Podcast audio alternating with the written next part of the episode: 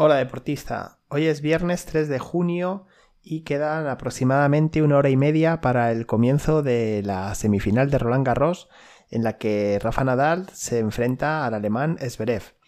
Así que cuando voy a grabar este programa, pues todavía no sabemos si ha llegado a la final y todavía no sabemos si habrá sido capaz de ganar su Grand Slam número 22. Así que bueno, creo que es importante que te lo diga porque quizás ahora cuando lo estés escuchando la semana posterior a su publicación, pues ya tendrás una idea diferente o igual o más grande o más pequeña de lo que es Rafa Nadal. Pero quería aprovechar la publicación de un vídeo suyo en el que sale hablando de cómo hace para mejorar, para entrenar, para desarrollar su fortaleza mental. Es un vídeo patrocinado por Telefónica en el que habla bastante de cómo afronta él el deporte.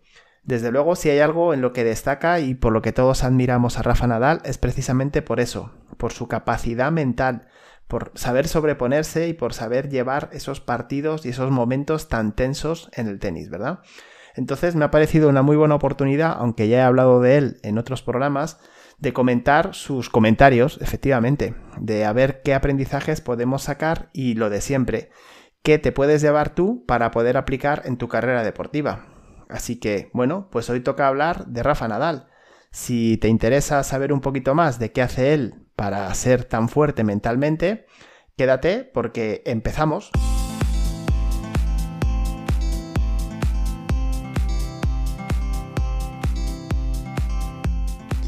Te doy la bienvenida al episodio 70 de Inteligencia Deportiva, el podcast en el que te hablo de cómo puedes mejorar tu rendimiento mental en el deporte conceptos e ideas de psicología y coaching deportivo que ayudarán a mejorar tu rendimiento.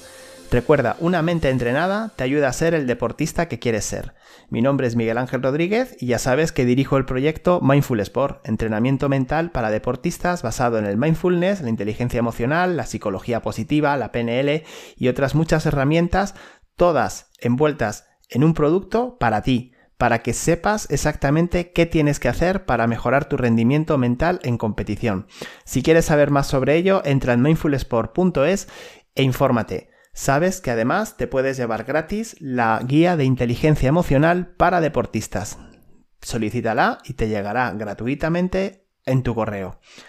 Y bueno, hoy vamos a hablar pues de esto precisamente, de la mente del deportista. Y si hay uno de los deportistas, si hay un deportista ahora mismo en el mundo, en el mundo profesional, que destaca por la mentalidad que está teniendo, ese es precisamente Rafa Nadal. No lo podemos negar, ¿verdad? Eh, fíjate, me decía hace poco un compañero que parece mentira como un deportista que está claramente en el ocaso de su carrera puede seguir haciendo cosas como las que hace. Cosas como la final que le ganó en el Grand Slam a Medvedev hace unos meses. O lo que hizo esta misma semana derrotando al número uno del mundo, a Djokovic, eh, en el cuarto set en un partido también muy duro. ¿Cómo lo puede hacer? Bueno, pues todos coincidimos en que es un grandioso tenista, en que tiene muchísimo poder tanto técnico como físico, pero también coincidimos en que su capacidad mental va un paso más allá de lo que se suele esperar o de lo que se suele ver en un deportista profesional. Pues fíjate que hace poco ha publicado una entrevista, más bien es un, bueno, es como un pequeño monólogo en el que le van haciendo preguntas por escrito y él responde, en el que explica cuáles son las claves para tener esa fortaleza mental y me ha parecido una muy buena oportunidad para retomar esos mensajes que da y, bueno, comentarlos aquí. Ya te digo que si quieres ver eh, su entrevista, puedes entrar en el blog de mindfulsport.es, entras en esa web, pinchas sobre el blog y vas a tener ahí las notas del programa, como siempre, y además el enlace al vídeo. Si quieres verlo y escucharlo de en primera persona del tenista, no te lo pierdas. Y a partir de aquí mm, voy a empezar a, destacar las frases que he recogido a lo largo de estos minutos que dura su, entrevista, o bueno, como te digo, su charla. Lo primero de todo, eh, fijaros, es que hay frases que para mí son demoledoras. Eh, dice que el, que el que hace todo lo que puede no está obligado a hacer más. Y, y esta sí, es así. Esto es así en cualquier ámbito de la vida. Cuando tú de verdad lo has dado todo, no te puedes reprochar nada. Entonces, lo único que puedes hacer es, si las cosas no han salido como tú deseabas, pues bueno, aprender, que es otra cosa que también hace mucho hincapié él, en la capacidad de aprendizaje. de saber qué no ha funcionado para empezar a cambiarlo. Por otro lado, dice que, se limita a, tres cosas, o a dos cosas, mejor dicho. A comportarse bien y a esforzarse al máximo. Esto habla del mm, Rafa Nadal persona y por supuesto habla, habla del Rafa Nadal deportista. Y cuando dice esforzarse al máximo no se refiere a esforzarse al máximo en competición, cuando están las cámaras y el público. Se refiere a todos y cada uno de los entrenamientos que hace. Aquí también, un poquito más adelante, también lo cita y dice que es fundamental el ir al máximo. Ir al máximo en todo momento, porque solo yendo al máximo en todo momento serás capaz de ir al máximo cuando más lo necesitas.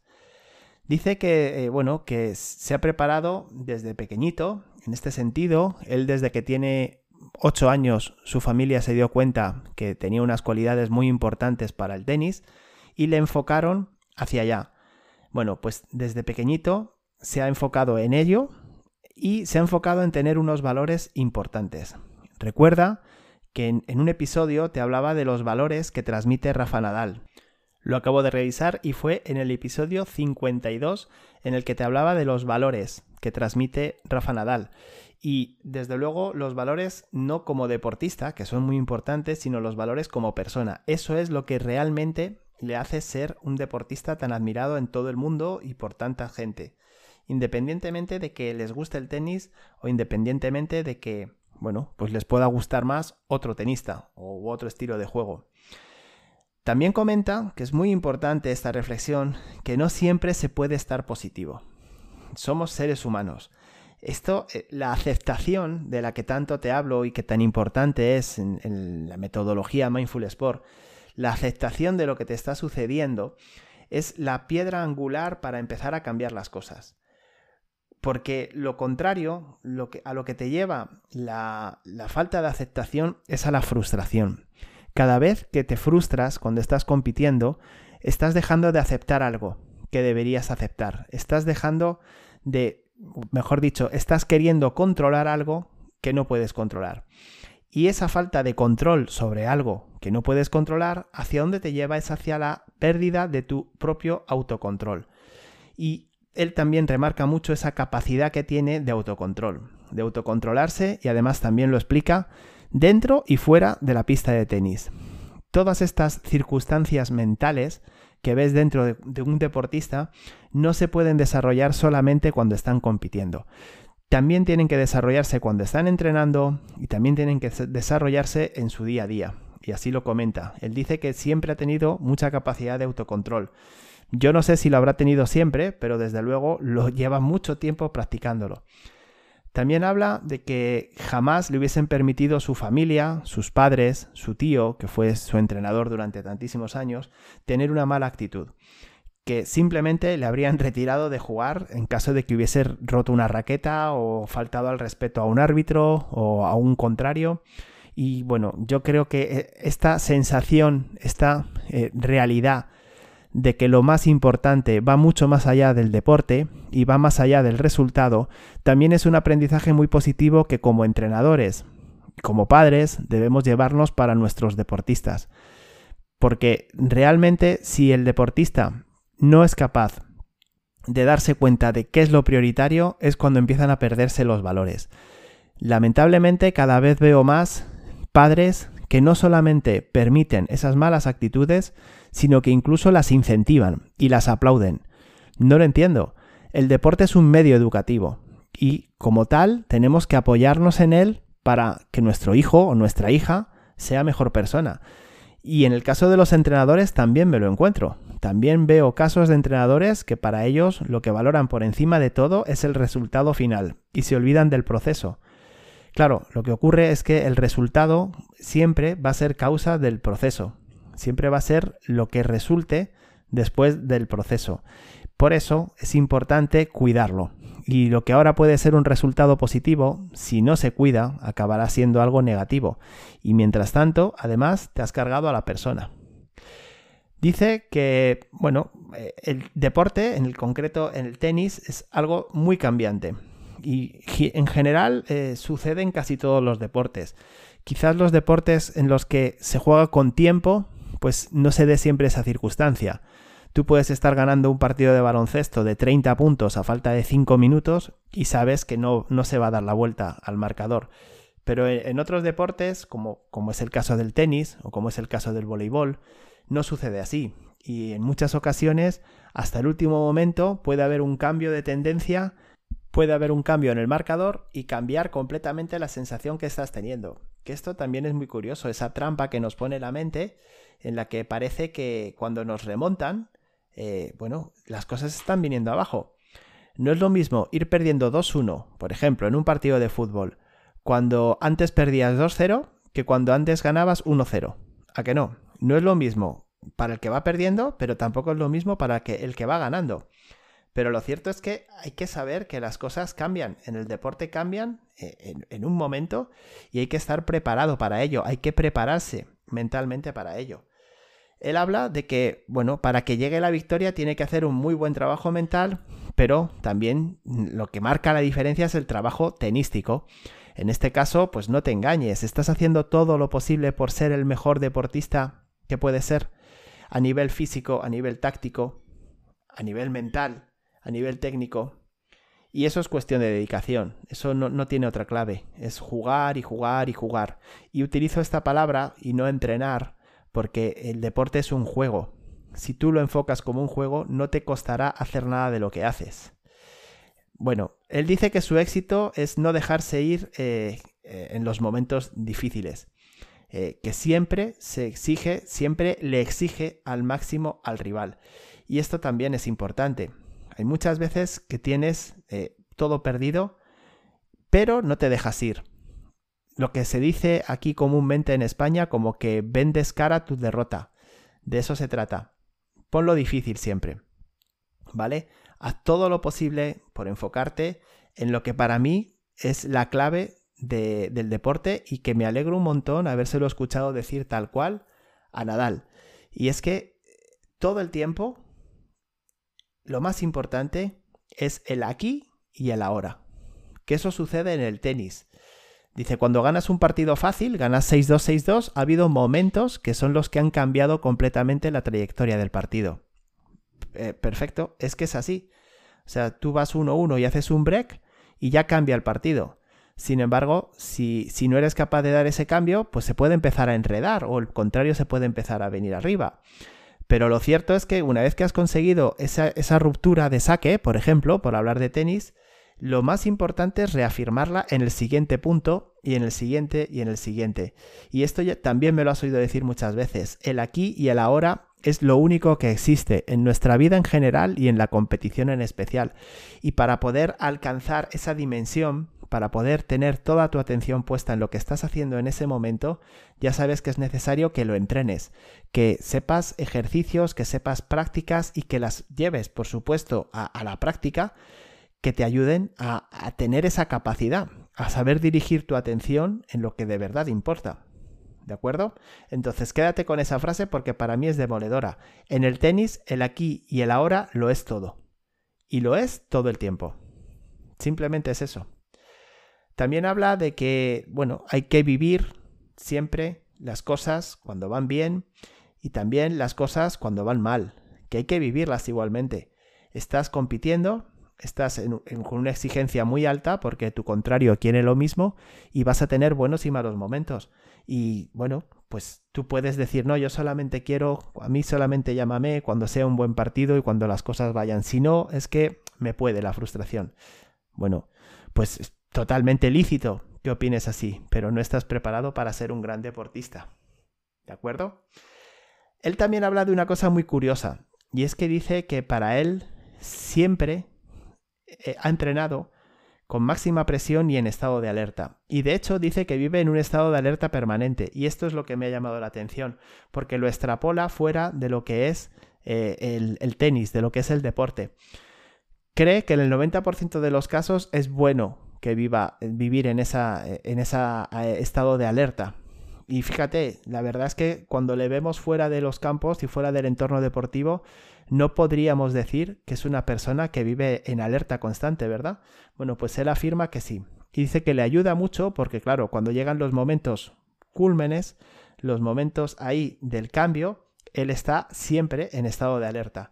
Una vez más, hace referencia a cómo lo que hace fuera del deporte le ayuda para trasladarlo dentro del deporte. Dice que, bueno, lo más importante, y también habla mucho de ello, el respeto por los rivales. Si tú les respetas, te hace tener dudas sobre el resultado final. Y si dudas sobre el resultado final, entrenas con muchísima más intensidad, con muchísima más, eh, muchísimas más ganas. Y dice que eso es fundamental, ese respeto que tiene hacia sus rivales, ese respeto que tiene hacia el tenis y cómo le ayuda a ir al máximo. Porque si no, si él viviese desde la confianza que podría tener una persona que lleva pues casi 20 años estando en el top 3 mundial, podría tener esa, confianza, si, si la tuviera, pues no habría conseguido todo lo que ha conseguido. También dice que, bueno, que para él la gente que le apoya es muy importante, que eso le genera una exigencia a querer ser, mejor, eh, a querer ser cada vez mejor, pero habla también de otra, palabra clave que es la autoexigencia. Dice que es muchísimo más alta la exigencia que se pone a sí mismo que la que deja que le generen los deportistas, perdón, las personas de su entorno, sus entrenadores, los espectadores que le apoyan, los periodistas. Su exigencia siempre está por encima de ellos. ¿Y esto por qué? ¿Por qué es importante que lo tengas en cuenta? Porque debes preguntarte si estás de verdad exigiéndote más de lo que te exigen. Si es así, eres tú quien está tirando del carro, eres tú el que está liderando tu carrera deportiva. Si lo que estás es dejándote arrastrar por tu entrenador o dejándote arrastrar por tu familia, ahí tienes un problema. Antes o después vas a tener un problema, porque ellos no van a estar siempre ahí. Entonces tienes que encontrar esa manera de, de darle la vuelta y de ser tú quien lo lidere. La palabra es esa, liderar. Liderar y exigirte. Y exigirte dentro de la coherencia. ¿Qué es ser coherente? Bueno, pues ser coherente es si inviertes 10 entrenando, no quieras conseguir compitiendo 50. No, si tú pones 10 entrenando, seguramente vas a conseguir 9, 11 un día, 10 compitiendo. Pero conozco mucha gente que entrena al 10% y luego se frustra porque no rinde al 50%. No puede ser. No puede ser. Sé coherente y autoexígete siempre. Y ahora, mensaje para las personas que trabajáis alrededor de los deportistas. ¿Cuánto les estáis exigiendo vosotros? ¿Sois vosotros los motores de su progreso? Si es así, eh, pues eh, el camino va a ser corto. te, lo digo por propia experiencia con los deportistas con los, que, con los que trabajo y con los que he trabajado. La autoexigencia, una vez más, esta palabra que ha utilizado Nadal, es fundamental para que puedas seguir desarrollándote y para que puedas seguir creciendo. Termino eh, diciendo otro punto también destacado, es que para él la palabra clave es el esfuerzo. El esfuerzo que siempre merece la pena. Más allá del resultado final, porque esforzándote aprendes cosas. Y esto es lo que te decía también al principio. Lo importante, más allá del resultado, más allá de la victoria, de la derrota, es lo que aprendas. En otra entrevista, que también le escuché hace poco, él dice que cuando pierde, enseguida empieza a buscar razones para mejorar, puntos en los que poder mejorar. Y eso es lo más importante, porque si, si realmente eh, haces todo lo posible, todo lo que está en tu mano para que las cosas salgan bien, sin duda van a salir bien. Esta es la filosofía que desprende Nadal en su entrevista, que repito, puedes eh, ver eh, entrando en el blog de mindfulsport.es, en este artículo que va a llevar el mismo nombre que este programa. Ahí vas a poder verlo entero y, aprender, porque se aprende mucho. Por mi parte, espero que te haya ayudado porque siempre eh, escuchar a un gran campeón como él hablando tan claramente de cuáles son sus planteamientos mentales nos pueden ayudar a muchos a, seguir mejorando, a fijarnos en lo que realmente es lo importante. Sí que hay una cosa que, que me gustaría destacar y es que todo esto son palabras. Imaginaros que hubiese hecho una entrevista en la que habla de su poderío físico, y él dice que para él es fundamental la fuerza que tiene eh, en sus cuádriceps y que el trabajo del core para él es muy importante y tenerlo bien fuerte para proteger la espalda y que le aguante las horas de partido que le aguantan y etcétera, etcétera, etcétera. Vale, todo eso, si se queda solamente en palabras, no serviría para nada, ¿verdad? Esto luego hay que trasladarlo y hacer horas de gimnasio o hacer horas de entrenamiento físico. Con la mente ocurre igual. Con la mente tienes que tener muy claro qué es lo que quieres conseguir y tienes que practicarlo. Y una vez más, la vida es el campo de entrenamiento, 24 horas al día. Y ya sabes que si quieres aprender cómo entrenar tu mente y prepararla para ser el mejor deportista que puedes llegar a ser, tienes el curso online El Camino de Mindful Sport en mi página y que lo puedes adquirir y aprender prácticas, muchos conceptos que te van a ayudar a entrenar y desarrollar tu mente para el deporte. Antes de despedirme, te digo que voy a dejar una encuesta en Spotify porque solamente los que me estáis escuchando en Spotify podréis acceder a ella, en el que voy a destacar los puntos que he recogido de esta, eh, de esta charla de Rafa Nadal y me gustaría que votaseis cuál es para vosotros el más importante. Te los voy a repetir porque son los que vas a encontrar en esta, eh, en esta encuesta. Por un lado, el autocontrol.